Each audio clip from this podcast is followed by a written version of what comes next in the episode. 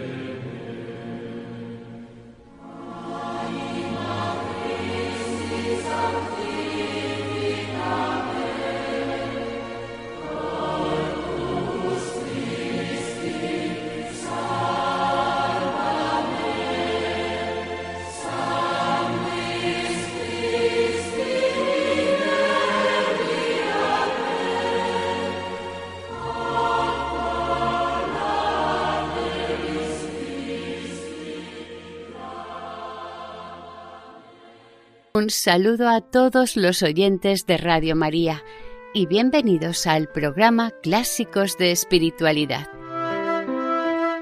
Saludamos a nuestra Madre, la Virgen María, y a ella nos encomendamos, que nos ponga bajo su manto protector y que todo cuanto hagamos sea para mayor gloria de Dios, que interceda por nosotros y por el mundo entero.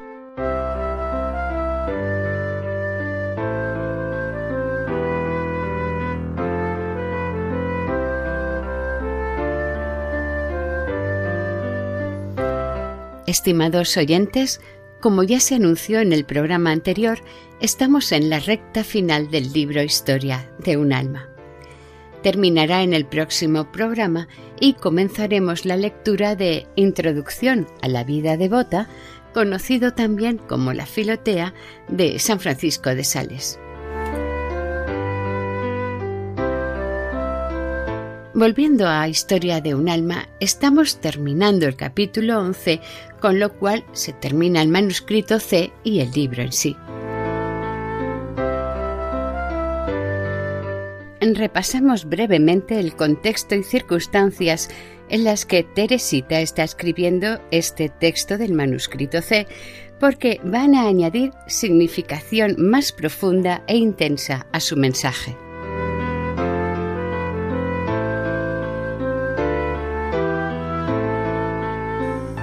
Cuando Teresita comenzó este manuscrito ya estaba gravemente enferma y la tuberculosis iba avanzando, produciendo cada vez más dolores, fiebre y extrema debilidad, hasta que no pudo seguir escribiendo.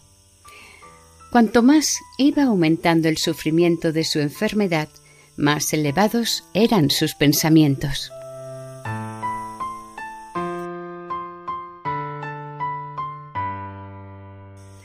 Un dato muy gráfico es que Teresita escribió este manuscrito entre julio y agosto de 1897 y ella murió el 30 de septiembre.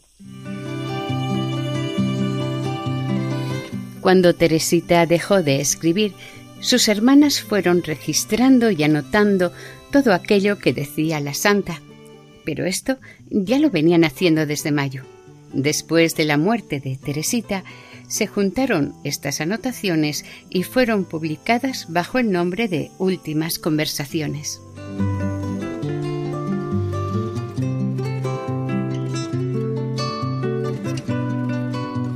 Respecto al contenido de los textos, primero Teresita nos sigue hablando de su vocación dirigida a orar por los misioneros.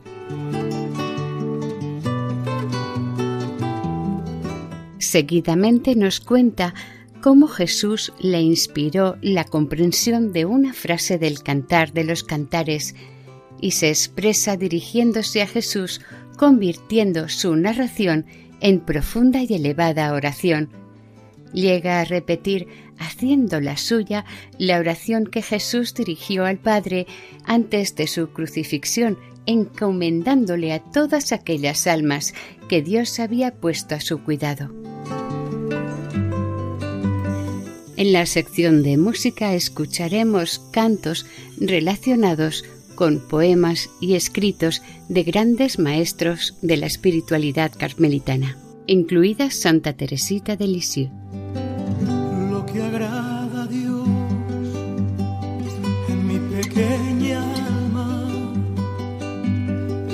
Amé mi pequeñez y mi pobreza. Lo que agrada a Dios mi pequeña alma es que amé mi pequeñez y mi pobreza es la esperanza ciega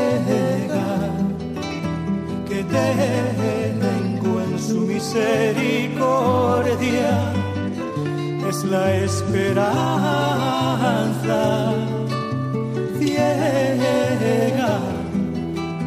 que tengo en su misericordia.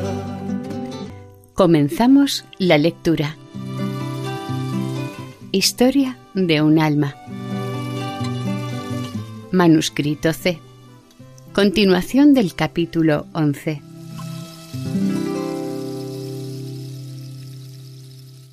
Es muy cierto que a los misioneros podemos ayudarlos por medio de la oración y el sacrificio, pero a veces, cuando Jesús quiere unir dos almas para su gloria, permite que de tanto en tanto puedan comunicarse sus pensamientos y animarse así mutuamente a amar más a Dios. Pero para ello se requiere la voluntad expresa de la autoridad, pues me parece que de lo contrario esa correspondencia haría más mal que bien, si no al misionero, si al menos a la carmelita, llamada de continuo por su género de vida a vivir replegada sobre sí misma. Y entonces esa correspondencia, incluso esporádica, pedida por ella, en vez de unirla a Dios, ocuparía su espíritu, imaginándose el oro y el moro, y no haría otra cosa que buscarse, bajo color de celo, una distracción inútil. A mi modo de ver, ocurre con esto como con todo lo demás. Creo que para que mis cartas hagan provecho, he de escribirlas por obediencia y experimentar al escribirlas más repugnancia que placer. De la misma manera, cuando hablo con una novicia, procuro hacerlo mortificándome y evito hacerle preguntas que puedan satisfacer mi curiosidad. Si ella empieza a hablar de una cosa interesante y luego, sin terminar la primera, pasa otra que me aburre, me guardo muy bien de recordarle el tema que ha dejado a un lado, pues creo que no se puede hacer bien alguno cuando uno se busca a sí mismo. Madre querida, veo que nunca me corregiré. Con mis disertaciones me he ido muy lejos del tema que estaba tratando. Le ruego que me perdone y disculpe si a la primera ocasión vuelvo a caer otra vez, pues no lo puedo remediar. Usted hace como Dios, que nunca se cansa de escucharme cuando le cuento con sencillez mis penas y mis alegrías como si él no las conociera ya. Usted, madre, también conoce desde hace mucho tiempo lo que pienso y todos los acontecimientos un poco señalados de mi vida, por lo que no puedo contarle nada nuevo. Cuando pienso que le estoy escribiendo pormenorizadamente tantas cosas que usted conoce tan bien como yo, no puedo evitar la risa. En fin, madre querida, no hago más que obedecerla. Y si ahora no le encuentra el menor interés a leer estas páginas, quizás le sirvan de distracción en los días de su vejez y la ayuden también a avivar el fuego del amor, y así no habré perdido el tiempo. Pero me divierto hablando como un niño. No crea, madre, que me pregunto por la utilidad que pueda tener mi humilde trabajo, lo hago por obediencia y eso me basta. Y si usted lo que mase ante mis ojos antes de leerlo, no lo sentiría lo más mínimo. Es hora ya de que reanude la historia de mis hermanos que ocupan ahora un lugar tan importante en mi vida. Recuerdo que el año pasado, un día de finales del mes de mayo, usted me mandó llamar antes de ir al refectorio. Cuando entré en su celda, madre querida, me latía muy fuerte el corazón. Me preguntaba a mí misma qué sería lo que tenía que decirme, pues era la primera vez que me mandaba llamar de esa manera. Después de decirme que no me sentara, me hizo esta propuesta. ¿Quieres encargarte de los intereses espirituales de un misionero que se va a ordenar de sacerdote y que partirá dentro de poco? Y a continuación me leyó la carta de ese joven padre para que supiera exactamente lo que pedía. Mi primer sentimiento fue un sentimiento de alegría que inmediatamente dio paso al de miedo. Yo le expliqué, madre querida, que al haber ofrecido ya mis pobres méritos a un futuro apóstol, no creía poder ofrecerlos también por las intenciones de otros y que, además, había muchas hermanas mejores que yo que podrían responder a sus deseos. Todas mis objeciones fueron inútiles. Usted me contestó que se podían tener varios hermanos. Entonces yo le pregunté si la obediencia no podría duplicar mis méritos. Usted me respondió que sí, añadiendo varias razones que me hicieron ver que debía aceptar sin ningún escrúpulo un nuevo hermano. En el fondo, madre, yo pensaba igual que usted. Es más, ya que el cielo de una carmelita debe abarcar el mundo entero, espero con la gracia de Dios, ser útil a más de dos misioneros, y nunca me olvidaré de rezar por todos sin dejar de lado a los simples sacerdotes, cuya misión es a veces tan difícil de cumplir como la de los apóstoles que predican a los infieles. En una palabra, quiero ser hija de la Iglesia como nuestra Madre Santa Teresa y rogar por las intenciones de nuestro Santo Padre el Papa, sabiendo que sus intenciones abarcan todo el universo. Esta es la meta global de mi vida. Pero esto no me habría impedido rezar y unirme de una manera muy especial a la actividad de mis angelitos queridos si ellos hubiesen sido sacerdotes. Pues bien, Así es como me he unido espiritualmente a los apóstoles que Jesús me ha dado por hermanos. Todo lo mío es de cada uno de ellos. Sé muy bien que Dios es demasiado bueno para andarse con repartos. Es tan rico que me da sin medida todo lo que le pido. Pero no vaya a creer, madre, que me pierdo en largas enumeraciones.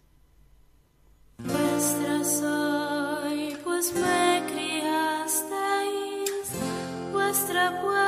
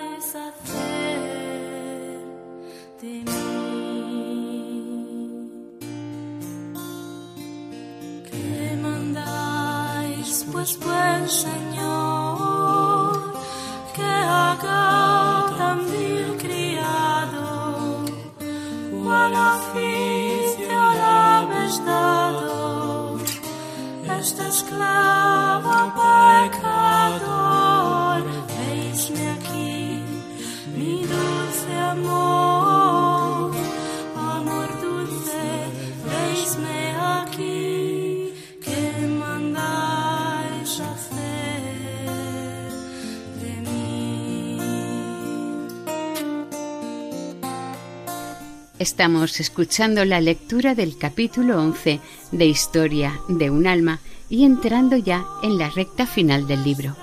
En el programa clásicos de espiritualidad. 7. Atráeme y correremos. Sí, desde que tengo a estos dos hermanos y a mis hermanitas, las novicias, quisiera pedir para cada alma lo que cada una necesita y detallarlo todo bien. Los días se me harían demasiado cortos y temería olvidarme de alguna cosa importante. Las almas sencillas no necesitan usar medios complicados. Y como yo soy una de ellas, una mañana, durante la acción de gracias, Jesús me inspiró un medio muy sencillo de cumplir mi misión. Me hizo comprender estas palabras del cantar de los cantares. Atráeme y correremos tras el olor de tus perfumes. Oh Jesús, ni siquiera es pues necesario decir al atraerme a mí, atrae también a las almas que amo. Esta simple palabra, atráeme, basta. Lo entiendo, Señor. Cuando un alma se ha dejado fascinar por el perfume embriagador de tus perfumes, ya no puede correr sola. Todas las almas que ama se ven arrastradas tras de ella. Y eso se hace sin tensiones, sin esfuerzos, como una consecuencia natural de su propia atracción hacia ti, como un torrente que se lanza impetuosamente hacia el océano, arrastrando tras de sí todo lo que encuentra a su paso. Así, Jesús mío, el alma que se hunde en el océano sin riberas de tu amor, atrae tras de sí todos los tesoros que posee. Señor, Tú sabes que yo no tengo más tesoros que las almas que tú has querido unir a la mía. Estos tesoros tú me los has confiado. Por eso me atrevo a hacer mías las palabras que tú dirigiste al Padre Celestial la última noche que te vio peregrino inmortal en nuestra tierra. Jesús, amado mío, yo no sé cuándo acabará mi destierro. Más de una noche me verá todavía cantar en el destierro tus misericordias. Pero finalmente también para mí llegará la última noche, y entonces quisiera poder decirte, Dios mío, yo te he glorificado en la tierra, he coronado la obra que me encomendaste, he dado a conocer tu nombre a los que me diste.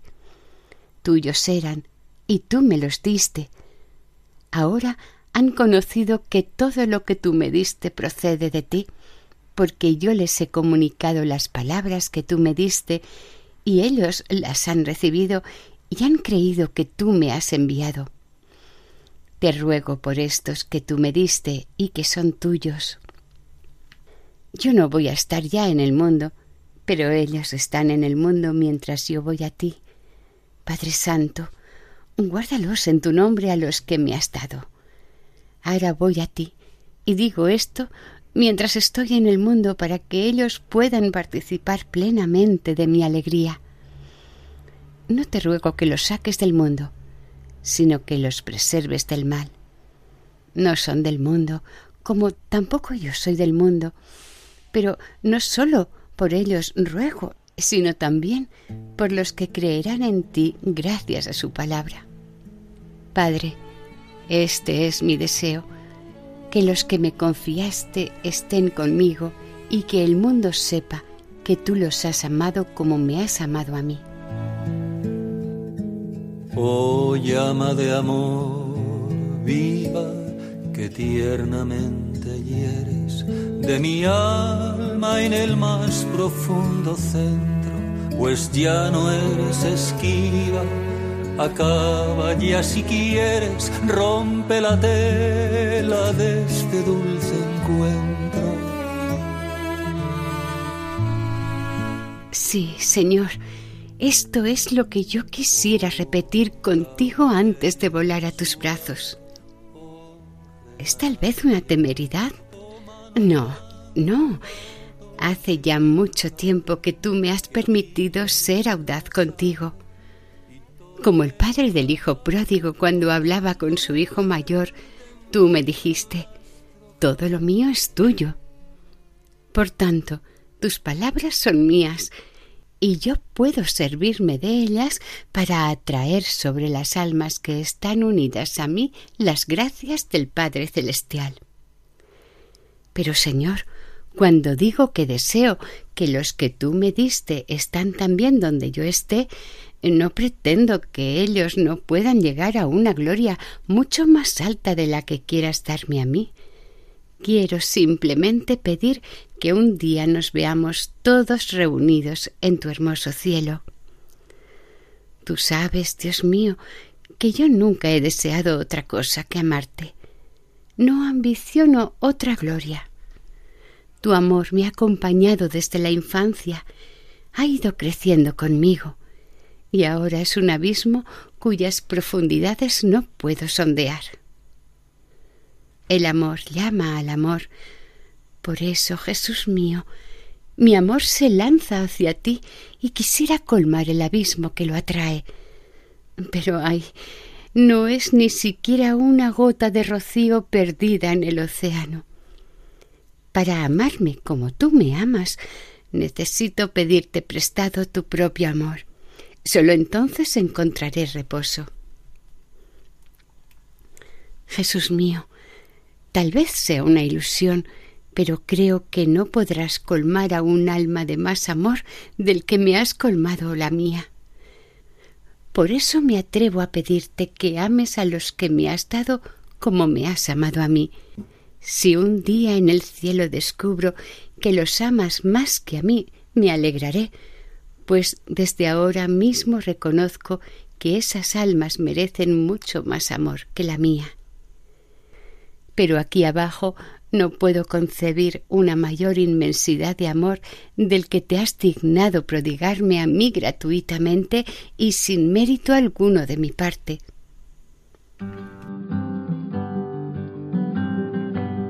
Gocémonos, amado, y vámonos a ver en tu hermosura al monte o al collado mana el agua pura Entremos más adentro en la espesura.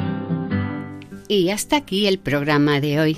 Recordamos que la próxima semana terminaremos el libro Historia de un alma y comenzaremos la lectura de Introducción a la vida devota, también conocido como la Filotea, de San Francisco de Sales.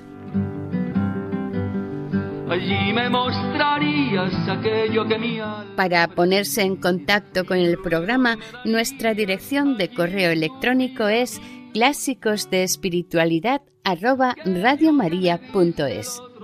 Pueden volver a escuchar el programa e incluso descargarlo en la sección de podcast de la página web de Radio María. Si desean adquirir el programa, pueden llamar al 91 8 22 80 10. Que el Señor y la Virgen les bendigan.